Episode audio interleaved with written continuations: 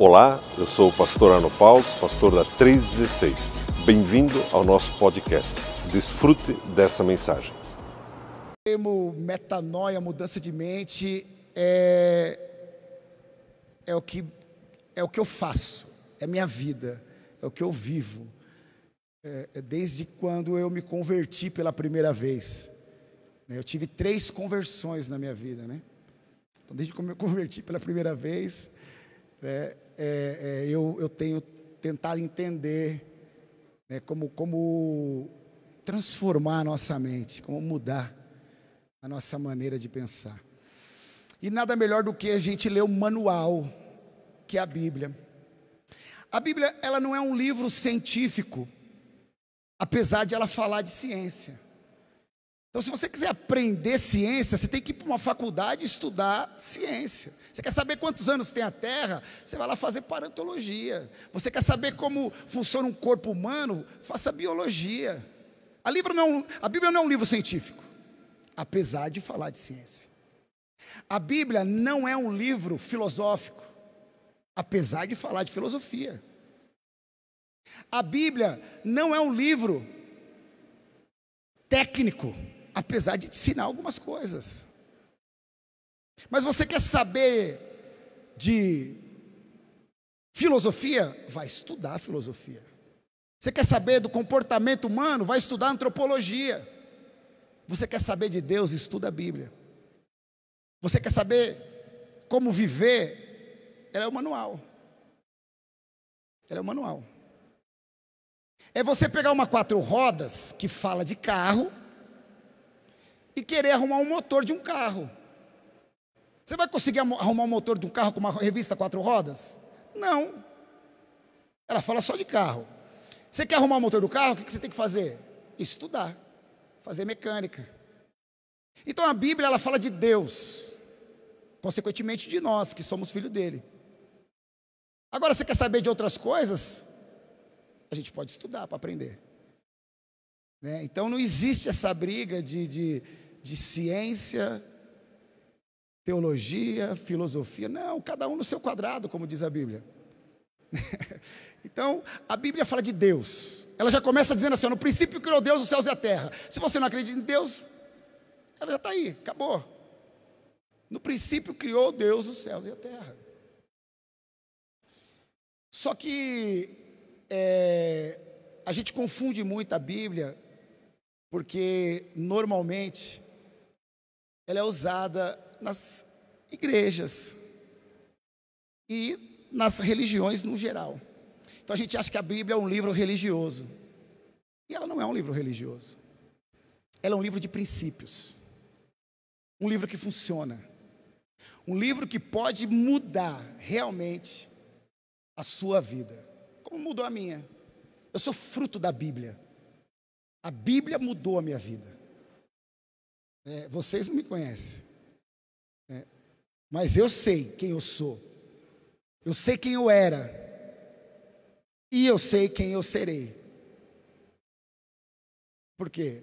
Porque está aqui o manual. É mais ou menos assim. Eu inventei o micro-ondas. Eu inventei o micro-ondas. Aí o que, que eu vou fazer? Eu vou dar um micro-ondas para cada um. Aí você vai pegar o seu micro-ondas, e vai colocar lá uma panela de pressão dentro do micro-ondas. O que, que vai acontecer? Vai explodir o micro-ondas. Você vai pegar o seu gato, vai dar banho nele, vai, vai secar ele dentro do micro-ondas. Vai acontecer o quê? Vai matar o gato.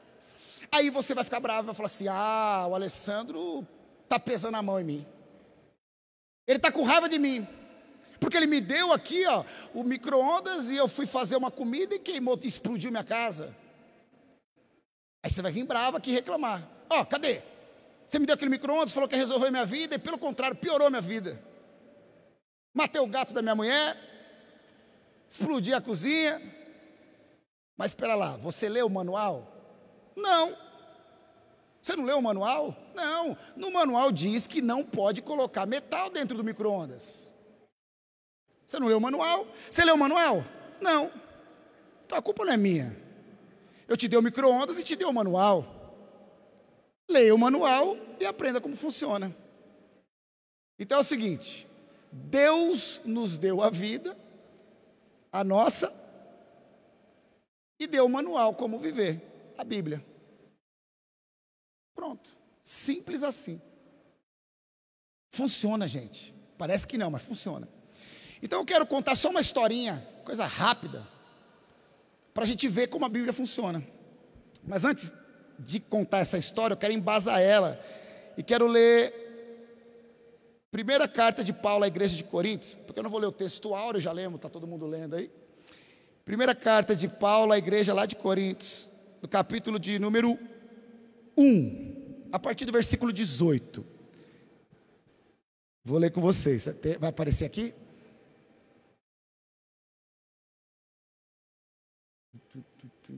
Eu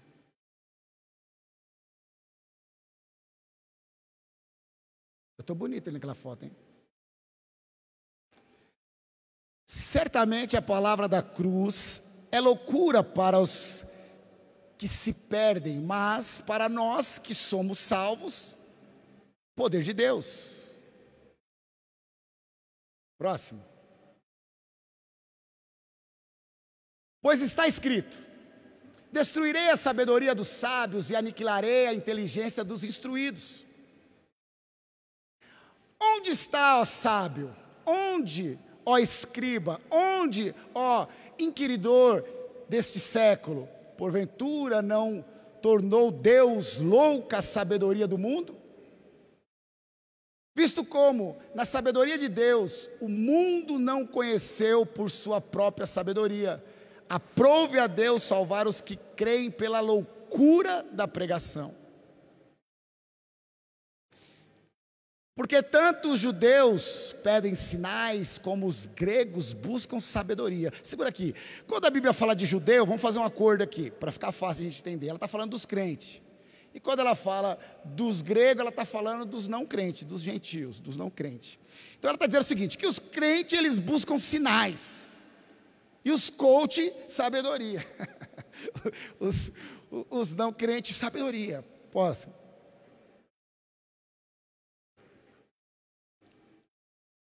Mas nós pregamos a Cristo crucificado, escândalo para os judeus, para os crentes, e loucura para os gentios. Próximo. Mas para os que foram chamados, tanto judeus como gregos, pregamos a Cristo, poder de Deus e sabedoria de Deus. Porque a loucura de Deus é mais sábia do que os homens, e a fraqueza de Deus é mais forte do que os homens. Irmãos, reparai, pois, na vossa vocação, visto que não foram chamados muitos sábios segundo a carne, nem muitos poderosos, nem muitos de nobre nascimento. Pelo contrário, Deus escolheu as coisas loucas deste mundo. Isso aí mudou minha vida. Falei para ele, escolheu. Deus, pelo contrário, Deus escolheu as coisas loucas deste mundo para envergonhar os sábios, escolheu as coisas fracas do mundo para envergonhar os fortes. E Deus escolheu as coisas humildes do mundo e as desprezadas e aquelas que não são, para reduzir a nada as que são, a fim de que ninguém se vanglorie na presença de Deus. Mas vós sois dele em Cristo Jesus, o qual nos tornou da parte de Deus sabedoria e justiça e santificação e redenção para que, como está escrito, aquele que se glorie, glorie-se no Senhor. Então preste atenção, e eu estou falando muito sério agora. Se você acreditar de verdade, se você crer na Bíblia, a sua vida vai mudar. Mas preste atenção, o problema é que a gente é sabido. Meu avô que falava isso, sabido. Eu achava bonita essa palavra. Sabido. Ô menino sabido, ele falava para mim. Ô menino sabido. Esse é o problema que a gente é sabido. E na nossa sabedoria parece loucura algumas coisas. Parece loucura. Não faz sentido. Deus ele vai contra toda a lógica. A cultura judaica ela tinha o seguinte: tinha alguns benefícios para o primogênito. Uma regra muito boa. O primeiro filho era o cara, herdava tudo, pá. Então a gente imagina quando Deus vai começar um projeto, ele vai começar um projeto e ele vai fazer o quê? Ele vai começar com o primogênito. Ele vai seguir as regras e os padrões. Só que olha que loucura. Primeiro chamado foi Abel. Ou seja, Deus escolheu Abel e não Caim. Por isso, aí Caim foi lá e matou Abel. Caim era o primogênito. Deus recebe a oferta de Abel. Caim por direito, Caim tinha direito, pela primogenitura, de ser o cara. Só que Deus não age por direito. Desde o princípio ele nos revela a graça. Ele escolhe Abel. Escolheu por quê? Escolheu de graça. E ele escolheu de graça mesmo, presta atenção. O que, que Abel fazia? Abel cuidava de ovelha. Cuidava de ovelha. O que, é cuidar de ovelha? Para cá. É isso aí. E, e, e, e, Caim, o que, que Caim fazia? Lavrava a terra. O cara dava uma trampa, ó, enxadona. Porque não tinha as máquinas que o ar não tinha lá na. Não, não, era enxada aqui, ó suando. Aí colheu, a Bíblia fala que ele trabalhou o dia inteiro. No final do dia, o cara colheu as frutas, cesto pesado, suado. Chega lá para oferecer sacrifício. E está lá Abel, tomando uma Coca-Cola, comendo Doritos, sentado e vendo as, as ovelhinhas ali. E ele chega lá, ele merecia. Caim tinha o direito de, de, de, de receber a presença de Deus ali, pelo trabalho que ele fez. Ele, ele, rapaz, como que Deus vai, não vai aceitar o trampo que ele deu? Ele arava a terra, ele trabalhava, suou. E Deus não escolheu ele, escolheu Abel. Tá bom, olha que loucura. Jacó e Esaú, primogênito, Esaú tinha direito. Era direito dele. E Deus escolhe Jacó. Mais uma vez ele nos mostra a graça. Por que, que ele escolheu Jacó? De graça. O direito era de Isaú.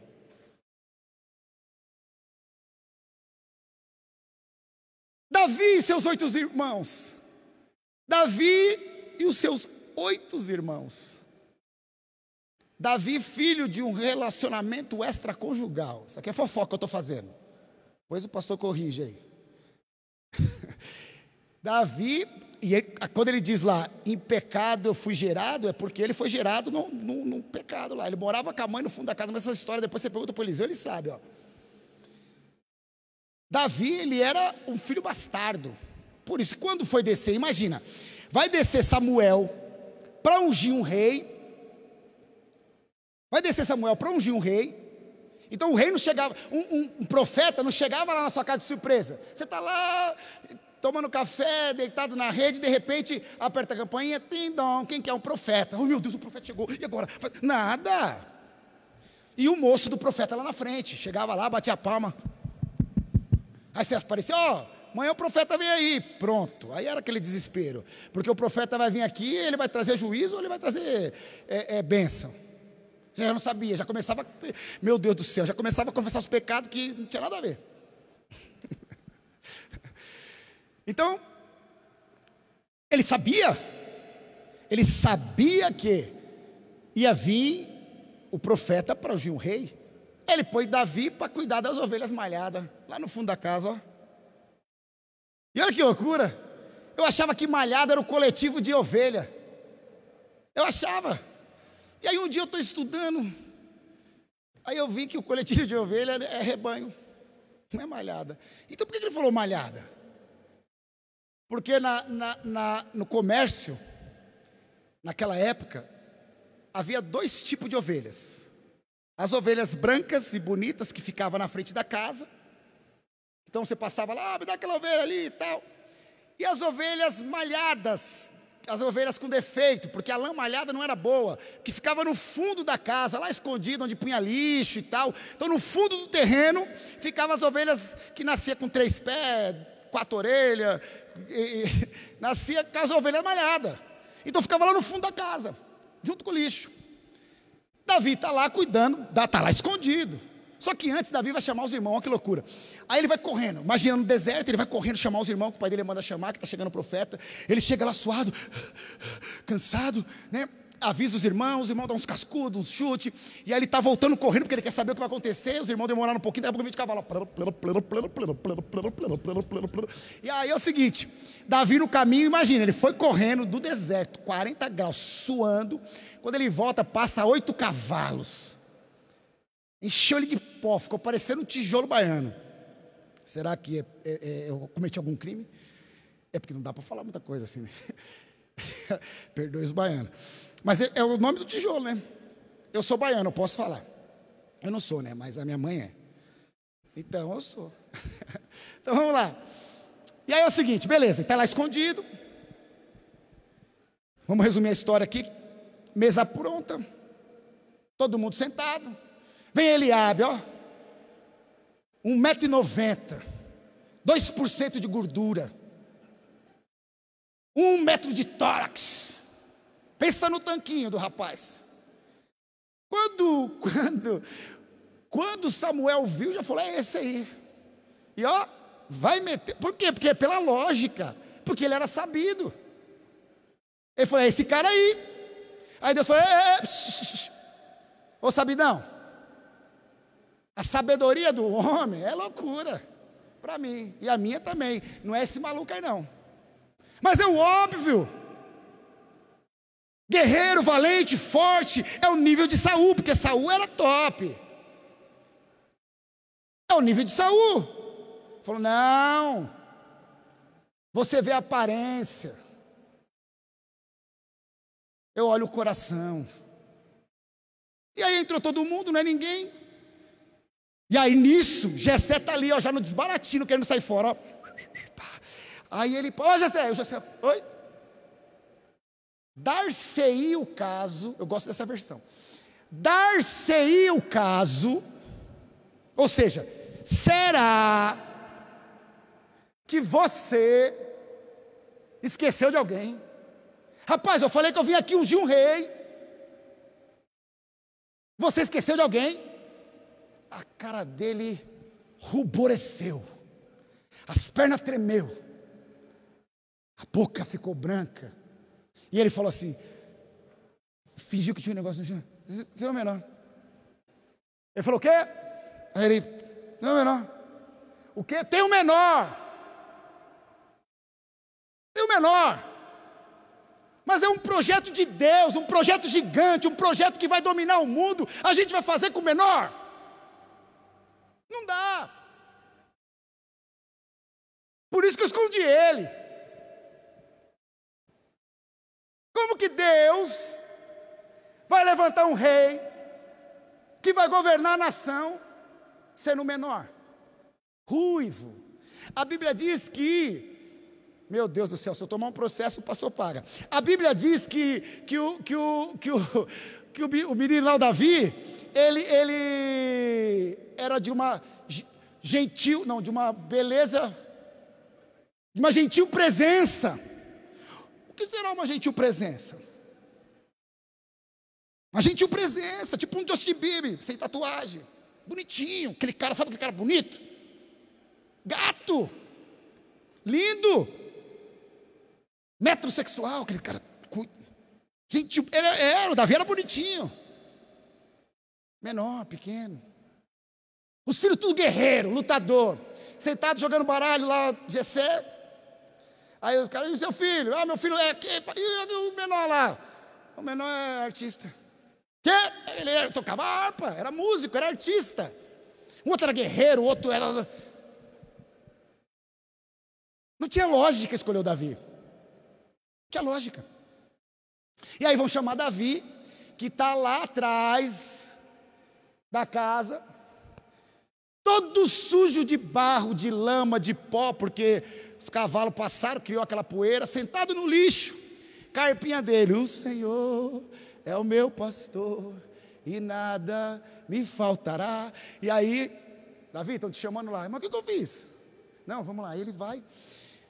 E nisso, Jessé fala assim: ó, ninguém senta enquanto esse menino chegar. E está todo mundo de pé. Davi chega meio assustado. Quando ele olha meio assustado, está todo mundo de pé. O lugar dele é ali, Jessé falou: senta aí, mano. Ele sentou, e ele deita o azeite na cabeça dele, a mesa estava posta, estava o cálice ali na mesa, e quando ele deita o azeite, o azeite cai na cabeça dele, derrete, cai assim no cálice, e ele unge a minha cabeça com óleo, e o meu cálice transborda. Porque foi preparada uma mesa para ele na presença dos inimigos dele, porque os irmãos eram inimigos dele. E aí a Bíblia diz que ele tira do pó o necessitado e do lixo e faz sentar entre os príncipes. Porque ele pega as coisas que não são, para confundir a que são. E olha o mistério aqui. Quando um rei chega, o que todo mundo faz? Fica de pé. Se um rei entrar aqui agora, todo mundo fica de pé, em reverência. Oh! Olha só. Davi, Deus fala assim para Samuel: é, é, vem aqui, ó. Venha na casa do Jessé e unge um rei para mim. Aí é o seguinte: Davi entra e é recebido como rei, sem ainda ter o azeite na cabeça. Porque Deus, Ele não age no tempo. A Bíblia fala que Deus faz o fim antes do começo. E a Bíblia diz em Eclesiastes 7, 8 que o final é melhor do que o começo. Então, se você está passando uma fase difícil, um momento difícil, fique tranquilo, não está no fim ainda, está só no começo. Porque o fim é melhor que o começo. Então, se está ruim, é porque não está no fim, está no começo. É. E ele é aceito como rei sem ainda receber o óleo, porque Deus já via ele como rei. Você já é quem você foi feito para ser. Tudo que você precisa para ser quem você é já está aí. Você só precisa vingar. Termo usado na biologia, quando a gente fala de uma planta, essa planta vingou. É só isso que você precisa, vingar. E como? recebendo água, que é a palavra. Olha que loucura. Tem um outro menino também que é doido. É Natanael. Vamos ler esse texto aí. Põe lá por gentileza. É, primeiro, João 1, Evangelho de João, no capítulo de número 1, versículo 45.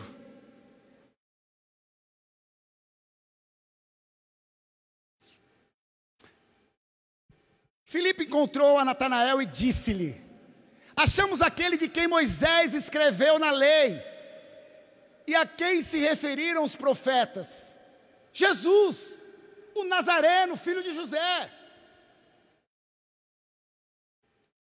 Perguntou-lhe Natanael: De Nazaré pode sair alguma coisa boa? Respondeu-lhe Filipe: Vem ver. Jesus viu Natanael aproximar-se e disse ao seu respeito: Eis aí o verdadeiro israelita, em quem não há dolo. Perguntou-lhe Natanael: De onde você me conhece, mano?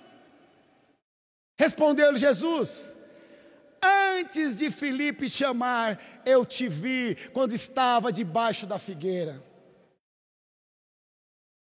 Então exclamou Natanael: Mestre, tu és o filho de Deus, tu és o rei de Israel. Ao que Jesus lhe respondeu: Porque te disse que te vi debaixo da figueira, crês? Pois maiores coisas do que estas verás. E acrescentou: Em verdade, em verdade vos digo, que vereis os céus abertos e anjos de Deus subindo e descendo sobre a sua cabeça. Segura. Era essa a história. Fiz todo esse rodeio para chegar aqui. É aqui que é o mistério. Eu estava hoje no quarto ali, mano, que coisa louca. Se eu conseguir passar 10% do que Deus me falou, já era. Vamos para Marte, que o mundo vai ficar pequeno para nós. Olha só. Então presta atenção. Felipe encontrou, chegou para Felipe, Felipe chegou para Natanael e falou: Ó, encontramos aquele que Moisés falou. Por quê? Agora vamos entender esse mistério aqui. Veio lá uns magos do Oriente, que não eram três, né? É, eram magos. A Bíblia não diz que eram três reis magos eram magos, vindo do Oriente. E vou procurar um rei. Os, os, astrólogos, vamos tirar magos e as astrólogos, estudavam as estrelas e tal. Eles eram sabidos. Pensa nos caras sabidos. E aí onde eles vão procurar um rei? Se você chegar numa cidade, você está procurando um rei, você chegou numa cidade, você olhou naquela cidade e tem um palácio. Aonde você vai procurar um rei? No palácio. Você também é sabido. Você vai procurar no óbvio. O rei está onde? No palácio. Então foram lá. Cadê o rei de judeu que ficou de nascer, viu uma estrela e tal? Herodes, opa. Rei, é. Calma aí, chama lá, chamou os pastores, chamou o Norberto lá, chamou o Eliseu, chamou os caras que manjam de Bíblia. Vamos lá, vem aqui, vem aqui, vem aqui. Cadê? O que, que diz aí? Os caras, Paulo vai nascer em Belém. Ah, Belém? Ó, faz o seguinte, vai nascer em Belém, vai lá. E quando você achar, me diga aonde ele está, que eu vou lá também adorar ele. Os rapazes vão lá, dar os presentes, ouro, incenso, mirra, pá. E o texto diz assim: E tendo sido é, avisado em divina revelação, através do sonho, voltaram por outro caminho. Por quê? Porque se você encontrar com Jesus, não tem jeito de você andar no mesmo caminho. Se você encontrar com Jesus, não interessa se ele ainda está pequenininho, se ele está grandão, se ele. Você vai mudar o seu caminho. E quando fala de caminho, fala de jeito de andar, de estilo de vida. Beleza, beleza. Rapaz, de repente, caiu a ficha em Herodes. Ele falou assim, mano, aqueles caras me enrolaram. Ficou bravo e decretou que todas as crianças de zero a dois anos seriam mortas. Vamos matar logo isso aí. Matar no ninho. Jesus, João Batista e Natanael eram contemporâneos. E aí é o seguinte: João Batista foge para o deserto, João, alguns teólogos dizem que foi para o João, não, Jesus para o Egito. E a mãe de Bartolomeu,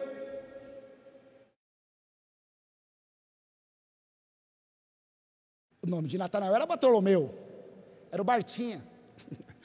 A mãe de Bartolomeu, agora é fofoca eu vou fazer para vocês, hein? Natanael nunca chamou Natanael. O nome de Natanael era Bartolomeu. Ou mais, filho de Timeu, Tomeu, Tomeu, acho que é. Mas era Bartolomeu, o nome de Natanael.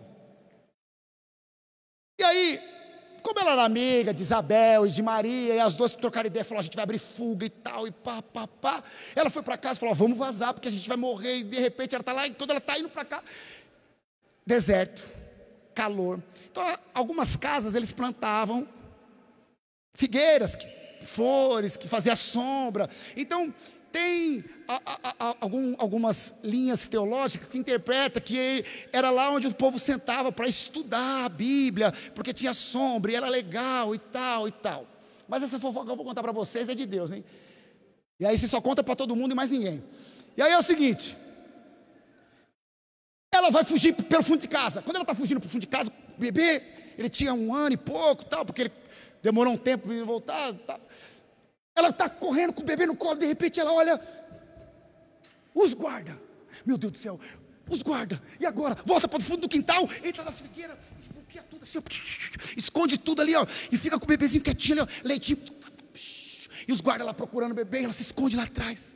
E ela ficava assim: escute, filho, Jesus vai nos proteger, Ele vai nos salvar. Jesus é o Messias. Eu não vou te entregar para morrer, não. Eu não vou, porque o pai dele era um dos discípulos. Mais para frente. Vamos lá. E aí é o seguinte: ficaram oito horas escondido. Dicionário Cesariano, que, depois eu lembro o nome do dicionário. Para você achar essa história, onde está isso, Alessandro? Tipo, oito horas escondido. Foram embora. Toca a trombeta da guarda. Acabou o horário. Já era. Todas as crianças foram mortas. E agora, ela foge para o Egito. Consegue depois. Só que o censo, ele sempre existiu. Então ele já tinha o registrinho lá de Bartolomeu. E qual era o medo da mãe dele? Vão descobrir que ele não morreu quando tinha que morrer, e se confundir que ele é o Messias e vão vir matar o meu filho. Filho, a mãe vai te contar uma coisa. Você não conte para ninguém essa história da figueira, porque isso pode comprometer a sua vida. Se alguém ficar sabendo que você não morreu, naquele infanticídio de Herodes, eles vão te matar. Esse é o nosso segredo, amor. Amorzinho da mamãe, esse é o nosso segredo. Bartolomeu fez 10 anos e ela falava assim: Filho, não conte para ninguém a história da figueira. Não conte. Porque todo ano tem seis heróis está de olho, porque ele sabia, ele olhava lá, opa, pera lá, essa idade aí, calma aí, esse cara não morreu, ele é o Messias, mata! Não conte para ninguém. E aí, ele viveu uma angústia. Com 20 anos de idade, ele volta agora para Jerusalém. 20 anos de idade. E agora volta chamando Natanael. Presente de Deus. Deus dá. Então, por quê? Porque ela falou assim: Filho, Bartolomeu, você é o meu presente de Deus, eu não vou te deixar morrer. Você vai chamar agora Natanael. E ele anda falando, eu sou Natanael. Só que naquela época havia algumas mães que perderam seus filhos. Ainda bem que só existia naquela época. Nessa aqui, graças a Deus, a gente não tem. Aquelas mães invejosas, fofoqueira, que gosta de. Quando o filho de alguém faz alguma coisa, gosta de a primeira a contar. Cuida da vida do filho dos outros, esquece do filho deles. Naquela época tinha, hoje não tem. E aí é o seguinte: vira um rapaz. E aí, Bartolomeu? Esse, esse é Bartolomeu? Não, esse é Natanael. Ah, esse cara é mentiroso, hein? Esse cara é mentiroso, tem dolo nessa conversa aí. Ele não é, não, tem dolo aí. Esse é um, é um, um israelita falso. Isso angustiava Natanael. E ele falou com o primo dele, Felipe, falou assim: primo, a gente precisa achar esse Jesus aí, mano. Porque enquanto a gente não encontrar esse cara, eu não vou poder ser quem eu sou. Eu vou ter que viver uma vida que não é minha. Eu vou ter que, eu vou ter que ser uma pessoa que não, eu não fui feito para ser. Eu sou Bartolomeu. Precisamos encontrar Jesus. Não tem jeito. Se a gente não encontrar com Jesus, eu vou ter que ficar vivendo essa vida que eu não quero.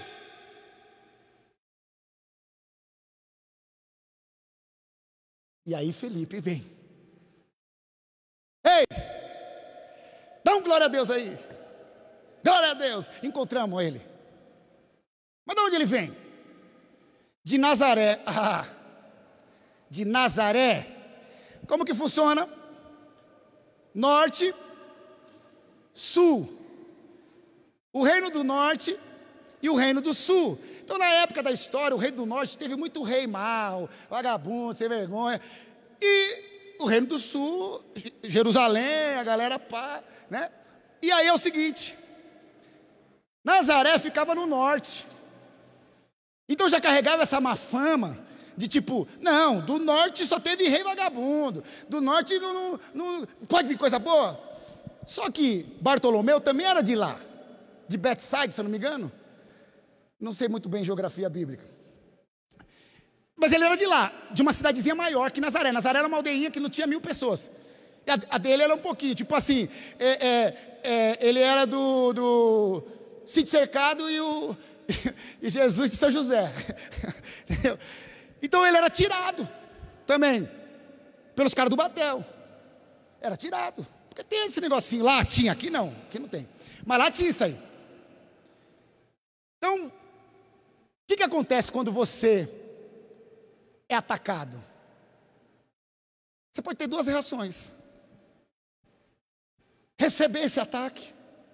E aí você vai ficar ferido, e um ferido só fere, não adianta. Ou ignorar. É impossível você ficar bravo se alguém falar de você. Se alguém falar para mim assim, você é careca. É verdade, eu sou careca. E se for mentira? É mentira. Então, então eu vou ficar bravo por quê se é mentira? E se for verdade, eu vou ficar bravo por quê se é verdade? Acabou. E aí Bartolomeu não fez isso. Ele estava com aquela maguinha lá. Então, ele foi tirado, aí ele falou assim: É, mas pode vir coisa de Nazaré? Vem ver você. E ele vai lá. E quando ele está chegando, Jesus fala assim: Aí, eis aí um israelita, aonde não há dolo. Ele já, opa, como assim? Você me conhece, mano? Como assim? Aí Jesus falou: Pera lá, você ficou assim, em choque, só porque eu falei o seu presente? Esse é o seu presente. O seu presente é que você é um cara santo, reto, justo, lavado e remido no sangue do Cordeiro. Esse é o seu presente. Mas você nem morreu ainda? É quântico. Esse é seu presente. Você é um homem que não há dolo. Mas tá bom, já que você ficou aí meio assim por causa do seu presente, então eu vou falar do seu passado. Eu vou falar do seu passado. Antes de Felipe te ver lá, isso ele está dizendo há 30 anos atrás. Antes de você conhecer Felipe,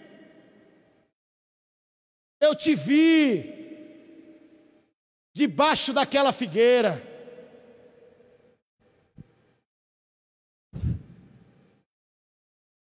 Como você sabe disso? Esse é o segredo que eu tenho só eu e minha mãe.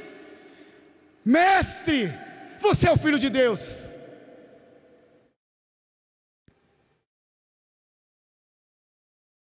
Calma, calma. Se empolgou com o passado, não, acreditou no futuro, no presente.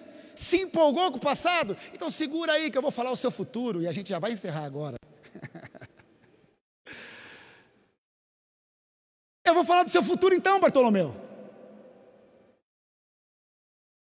Você vai ver o céu aberto. Coloca lá para gente o 51, João 1, 51, por gentileza.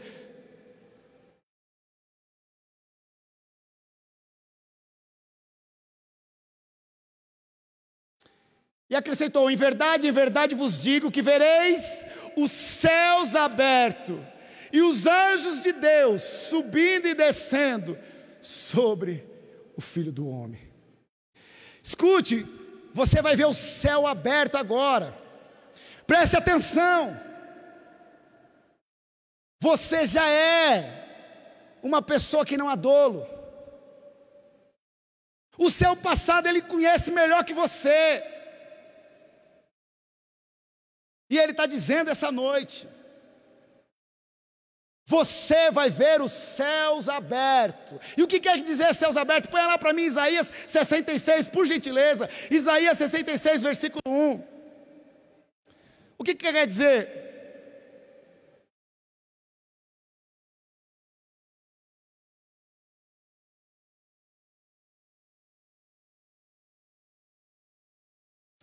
Isaías 66, 1.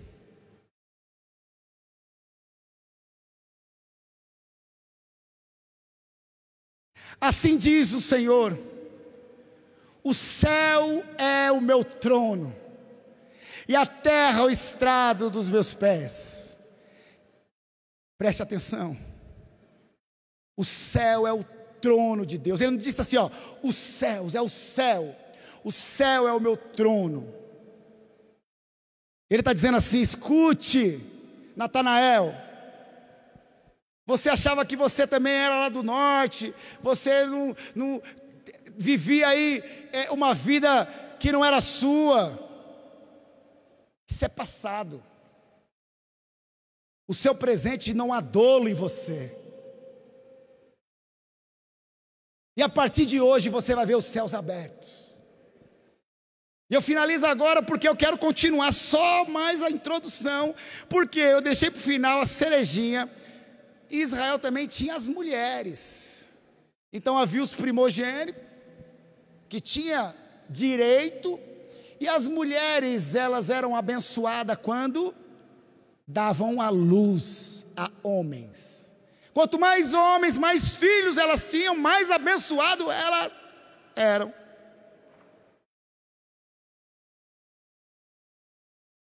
E aí Deus então vai escolher mulher. Pronto. Quando Deus vai escolher um povo, ele vai lá na Mesopotâmia, lá em Ur dos Caldeus, e ele escolhe Abraão. E Sara era estéreo pela idade. Já estava com mais de 100. Ele escolhe uma estéreo para dela fazer o seu povo. De novo, indo contra a lógica do mundo. Se eu quero ter uma grande nação, eu vou que, que arrumar uma mulher fértil, um casal vigoroso.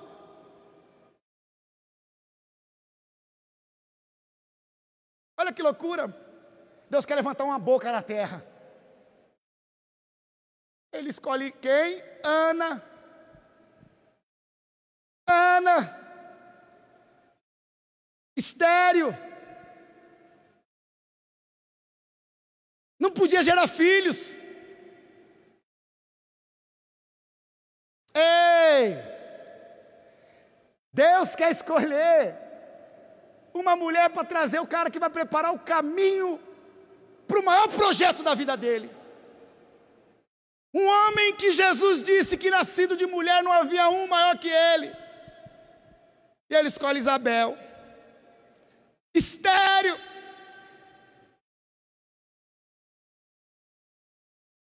E quando ele vai colocar o projeto dele na terra, ele escolhe Maria, estéreo.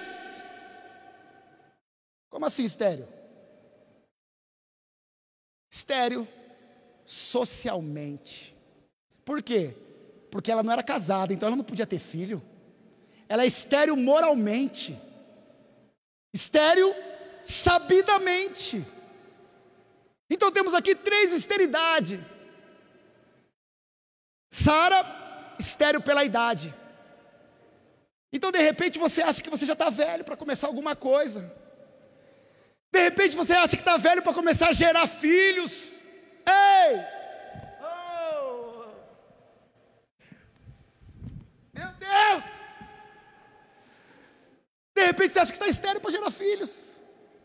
Então existe a esterilidade da idade.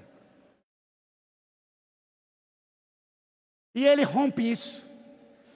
Tem idade para isso não, meu filho.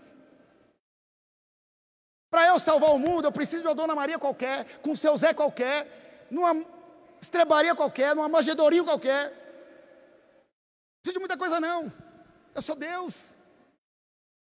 Ele não salvou o mundo com a Lady Di e o Príncipe Charles. Não. Foi com a Dona Maria qualquer, com seu Zé qualquer ali, numa cidadezinha qualquer. Num... Acabou. Ana era estéreo, fisicamente, problemas físicos. E de repente você acha, poxa, mas não dá, meu físico já não aguenta mais, eu tenho um problema nessa perna aqui, ó, e você vai ter sempre.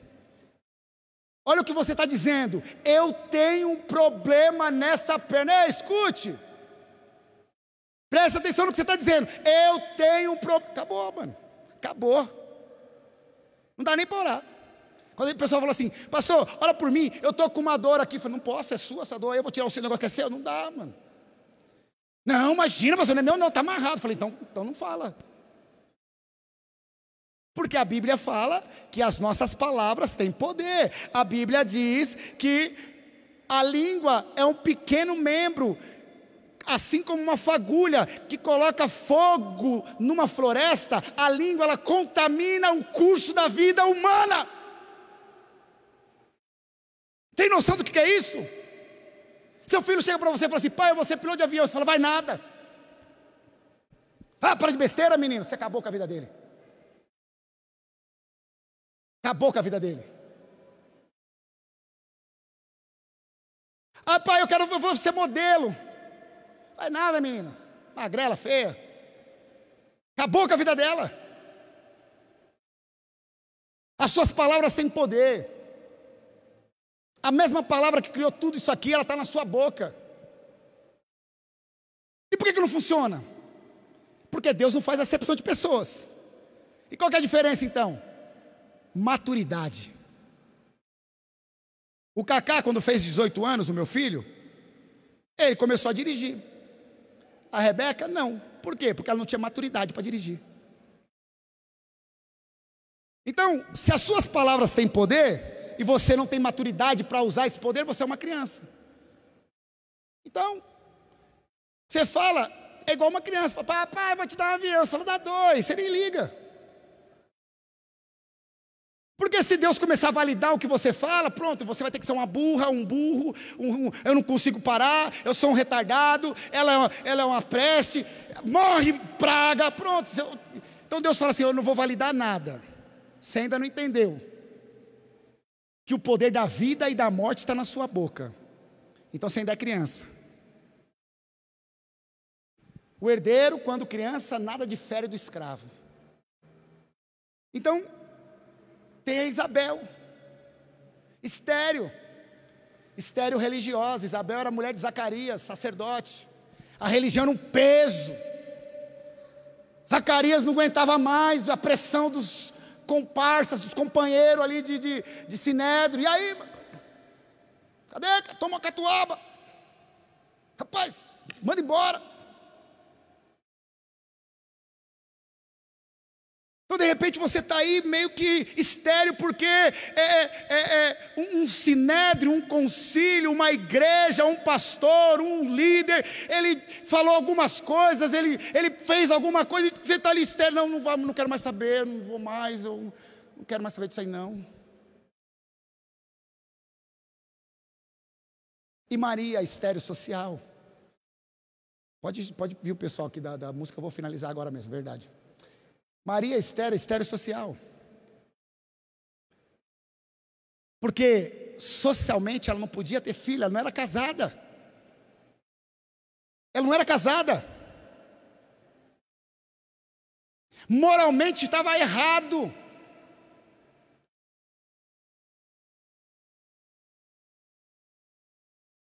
E agora faz sentido, então, aquilo que lemos no começo. Vamos ler de novo, por gentileza, coloca lá a primeira carta de Paulo Coríntios, que nós lemos no começo.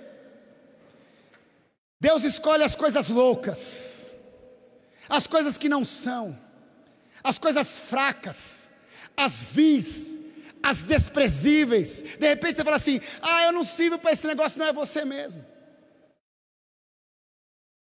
De repente você acha, não, mas a minha idade já está avançada. Ei, ei, ei, ei, é ele que faz gerar filho ainda na velhice. A palavra é viva e eficaz. Se você não está entendendo se a loucura é de Deus, por bem, a gente precisa parar de querer entender e começar a viver. Pega o que está escrito ali e viva. Quando você vai num resto, numa pizzaria, vai sair daqui, vai para uma pizzaria, aleluia. Chega lá na pizzaria, você vai, quando o cara chega com a pizza, fala: peraí, peraí, psh, deixa eu entender esse negócio aqui. Que massa que você usou? Qual que é o queijo? Esse alface aí, é orgânico ou tem agrotóxico? E essa Coca-Cola vem da onde? Não, você come. Celular, você já fica assim, como que eu estou falando? Eu falo, como que eu. Microfone. Não, tem coisa que você usufrui e não entende.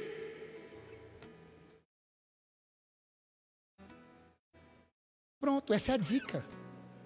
Só leia e pratique. Porque é o seguinte, presta atenção. Vamos supor que nós tivemos uma ideia, todos juntos aqui, ó. Tivemos uma ideia. Oh, tivemos uma ideia. E qual que é a nossa ideia? Vamos construir nesse terreno aqui na frente dois edifícios. Que aí a gente tem os membros, a gente tem sala para os pregadores, a gente tem para os missionários, a gente faz uma agência missionária. Vamos construir dois edifícios aqui na frente. Vamos fazer aqui uma holding, vamos fazer um, um, um, uma captação. E já era. Pá, tive uma ideia, ideia boa, hein? Ah, que ideia boa. Pensa num cara para ter ideia, sou eu. Só tem ideia, não adianta. Só tem ideia, não adianta. E agora? Tem ideia, não adianta. E agora? O que eu faço com essa ideia? Vamos vender a ideia. Porque uma ideia boa tem um valor, sabia disso? Uma ideia boa tem um valor. Então a nossa ideia é boa, tem um valor. Vamos vender. Vamos arrumar um investidor e vamos vender essa ideia. Pá, vendi. Tem um valor. Agora esse investidor ele vai ter que fazer o quê? Escrever essa ideia, fazer a planta, fazer a maquete, vai ter que pagar para a Beth. Ó, até rimou. vai ter que vai, vai ter que pagar, porque para você escrever a ideia tem um valor. Para você fazer, fazer a planta tem um valor. Então a ideia tem um valor, a planta tem um valor, só que o maior valor é quando o prédio está de pé e a gente vende as unidades. O maior valor é quando o verbo se encarna. O maior valor é quando a ideia se materializa. Então não adianta a gente ficar se enchendo de Bíblia, lendo Bíblia, lendo Bíblia e não viver. Uma informação que não te muda, te aliena. Jesus foi tentado por o diabo. E a Bíblia diz que o diabo tentou Jesus pela palavra. E Jesus rebateu com a palavra. Então tinha que empatar. Palavra com palavra, deu empate. Doblecou. Mas a diferença era que Jesus, ele vivia a palavra, e o diabo só conhecia a palavra. Então, conhecer sem viver vai te fazer igual o demônio. Eu falo de amor e tem um valor. Quando eu falo de amor, você se arrepia, você chora, se emociona. É legal falar de amor, tem um valor. Eu escrevo sobre amor, é lindo. Você manda para alguém, é maravilhoso. Tem um valor escrever sobre amor. Mas o maior valor é quando eu amo.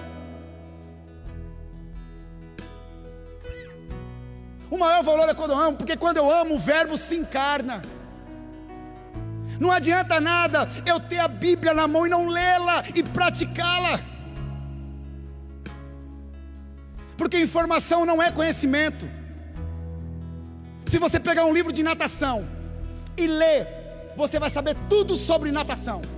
Se você pular numa piscina, você vai saber nadar? Não.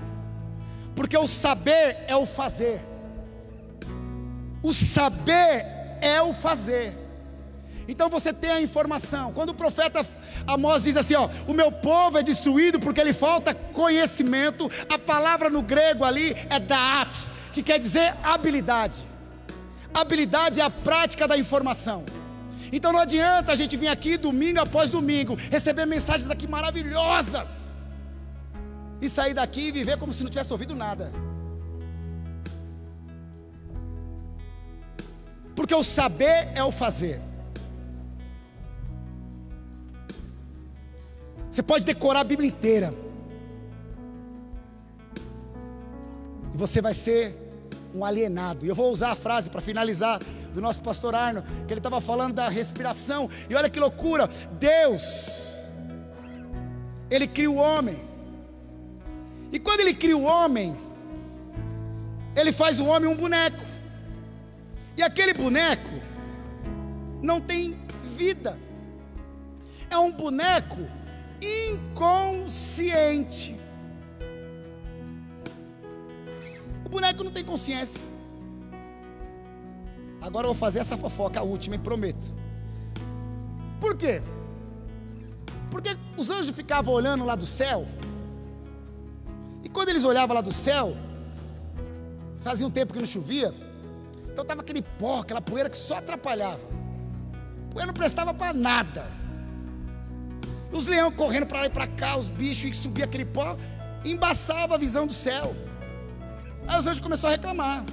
Caixinha de sugestão do céu, estava toda hora reclamando: Deus, tira a poeira da terra lá, aquele pó está atrapalhando. Pó só atrapalha, pó só atrapalha. Ou para mim, pó tem algum benefício? Fala para mim. Pó entrou no olho, dói, irrita. Tem que passar pano. E os anjos só lá, pô Deus, aquele pó não presta para nada. Aí Deus um dia desce.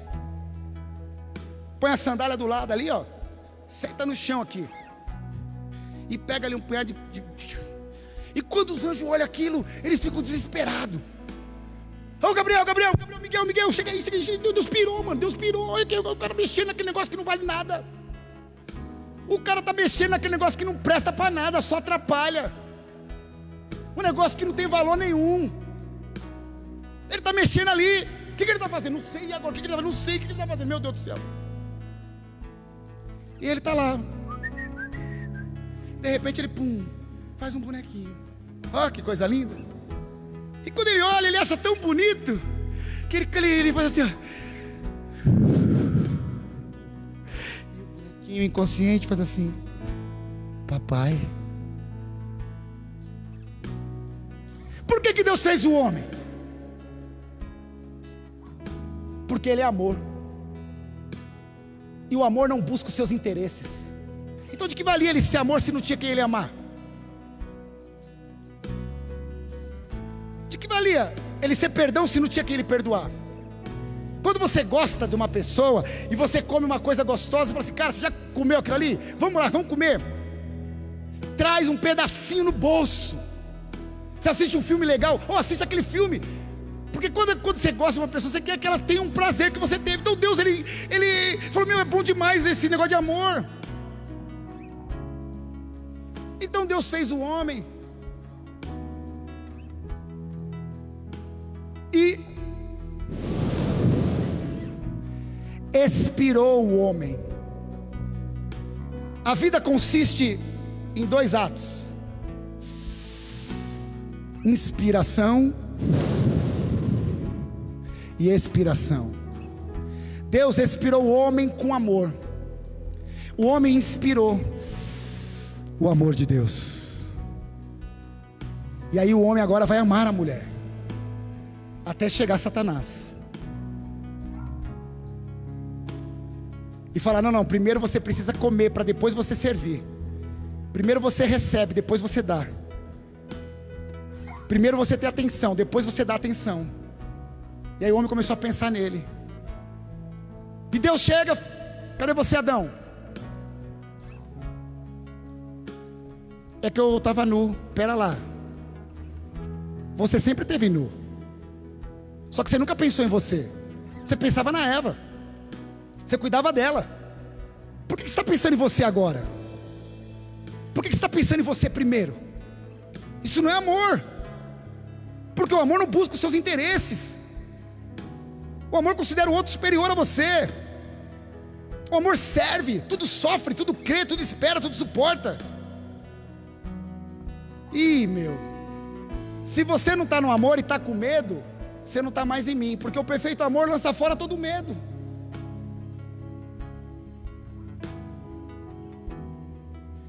E aí o homem então saiu de Deus e virou agora uma alma vivente. E finalizamos agora, pode se colocar de pé. Jesus vem restaurar esse negócio aí. O Verbo se encarna, porque Deus havia mandado a palavra, já tinha a palavra aqui, mas não adianta nada só a palavra, o povo decorou e pensa num povo que decora a palavra, é o povo judeu. Pensa num cara, um povo que sabe da palavra. Só que não adiantou. Aí Deus se encarnou. A palavra que ele mandou, o manual, ele falou: Não, eu vou, eu vou mostrar como que é, faz. O Verbo se fez carne e habitou no nosso meio.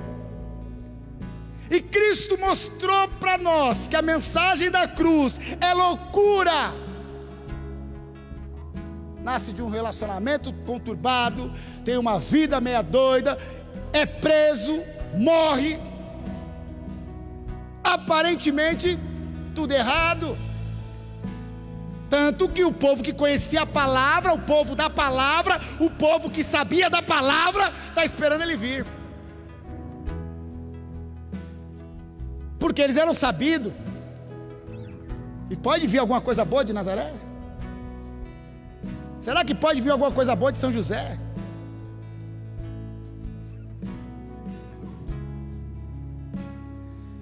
E aí Jesus na cruz quando ele termina tudo e diz: Testel está, está consumado. E aí ele fala assim: a Bíblia diz assim: Pai, na tua mão entrego o meu espírito. E tendo dito isso, expirou. E agora essa inspiração de Cristo, eu inspiro ela. E vou amar como Ele amou vou perdoar como Ele perdoou, vou servir como Ele serviu. Porque toda vez que eu amo, o Verbo se encarna. Preste atenção, você já viveu alguma situação que você foi paciente e a pessoa falou para você assim: Nossa, foi Deus na sua vida, hein? Porque eu não tinha essa paciência, não. Você perdoa alguém e a pessoa fala assim: Meu Deus, foi Deus na sua vida, porque eu não perdoaria. Porque quando a gente ama, o Verbo se encarna. Melhor que ler a Bíblia é viver o que você leu. Só que não é melhor no sentido de bom, porque João falou assim: a Bíblia, ele falou assim: eu peguei o livrinho e comi, na boca era doce como mel, mas quando ele descia era amargo como fel. O que isso quer dizer? Isso quer dizer o seguinte: quando você prega, é lindo, é doce como mel ser aplaudido, ovacionado. Só que depois você tem que viver o que você pregou. Aí é amargo como fel.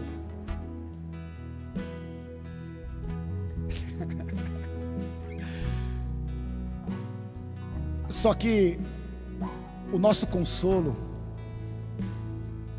é que Ele escolhe exatamente a gente, nem mais e nem menos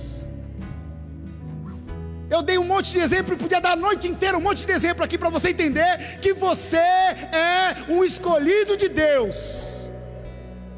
Ele conta com você para escrever uma história. Deus não precisa de muita coisa. Ele precisa de pouca coisa para fazer muita coisa.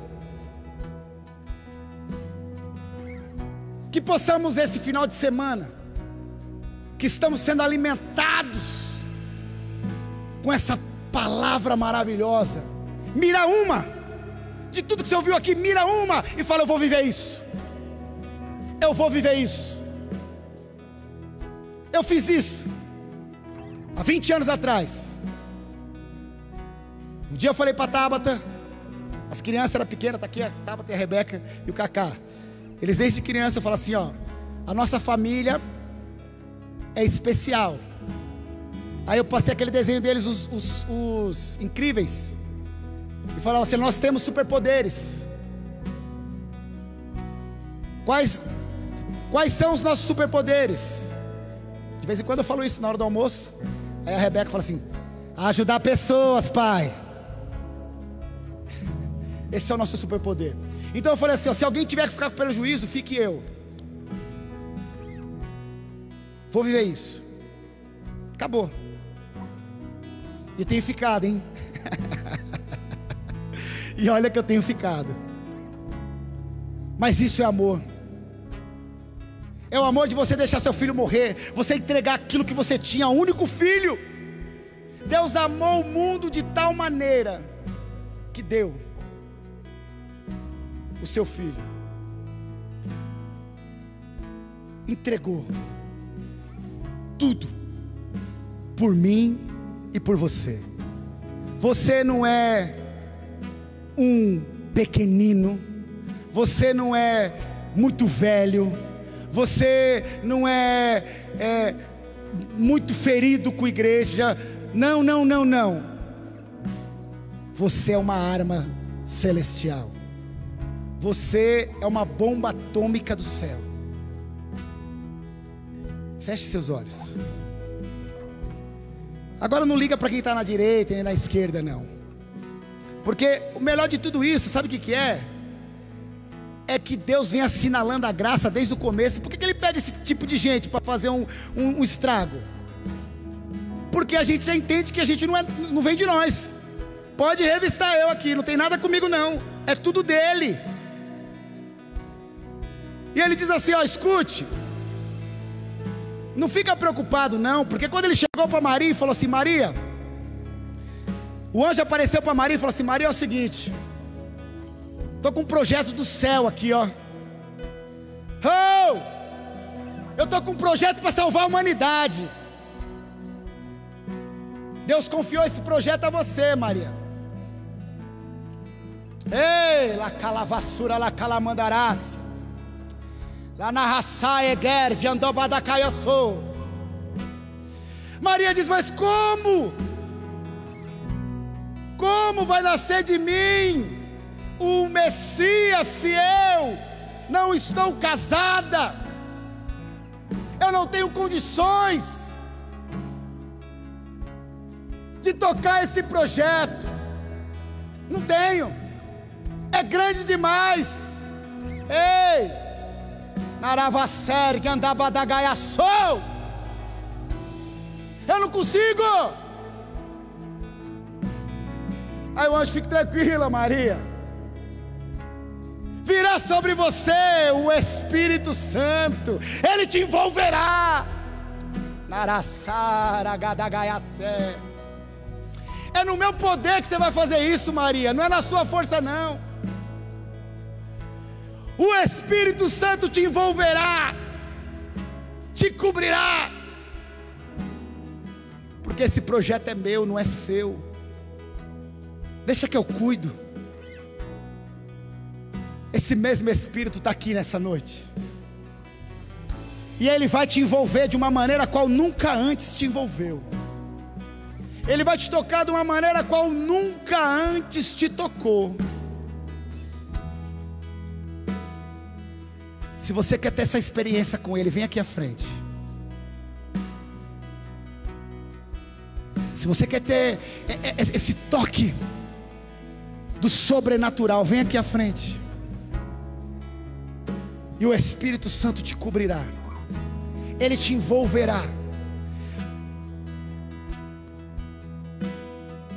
Porque hoje você, se ainda não entendeu, você vai sair daqui entendendo. Que Ele escolheu foi você. Era você que tinha que estar aqui, não era seu irmão, não era sua irmã, não era o seu pastor, não era o seu primo, era você que tinha que estar aqui. Era você que tinha que estar aqui. Ficai em Jerusalém até que do alto vos seja revestido de poder, e serei minhas testemunhas. Só se você quiser ser testemunha dele, agora feche seus olhos. Ei, Espírito Santo, meu amigo, por gentileza, eu lhe peço um favor essa noite. Oh, doce presença, que essa mesma presença que eu estou sentindo aqui, ela começa a tocar agora os nossos irmãos ali. Venha como uma brisa suave, como um vento suave Venha como um ventinho passando entre os dedos, na nuca, passando na canela. Olha aí, é Ele, aí está. É Ele que está te envolvendo, é Ele. Essa experiência é Ele. É Ele. Você que fala em língua estranha, pode falar, e se você não fala, fale também, porque é Ele que está aqui. É Ele que está te envolvendo, porque é no poder dEle. Ei, hey, é Ele. Oh Espírito Santo, a Sua palavra diz que nós somos maus. A Sua palavra nos diz que nós somos maus e sabemos dar boas dádivas aos nossos filhos. Quem dirá o Senhor, Pai Celestial, não dará o Espírito àquele que pede. Oh, por gentileza, Espírito Santo, toca-nos agora, toca-nos agora. Ei, la calavassura, la calamandarás, lobrocotocoyo socoto, alavassura badacaia de que, anurgia da gaia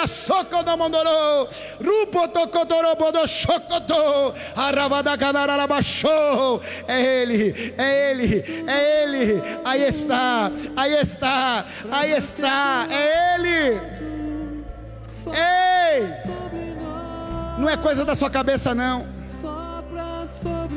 Você está pensando assim, não é coisa da minha cabeça, eu estou encanado. Não! É Ele que está falando no seu coração, você não está ficando louca.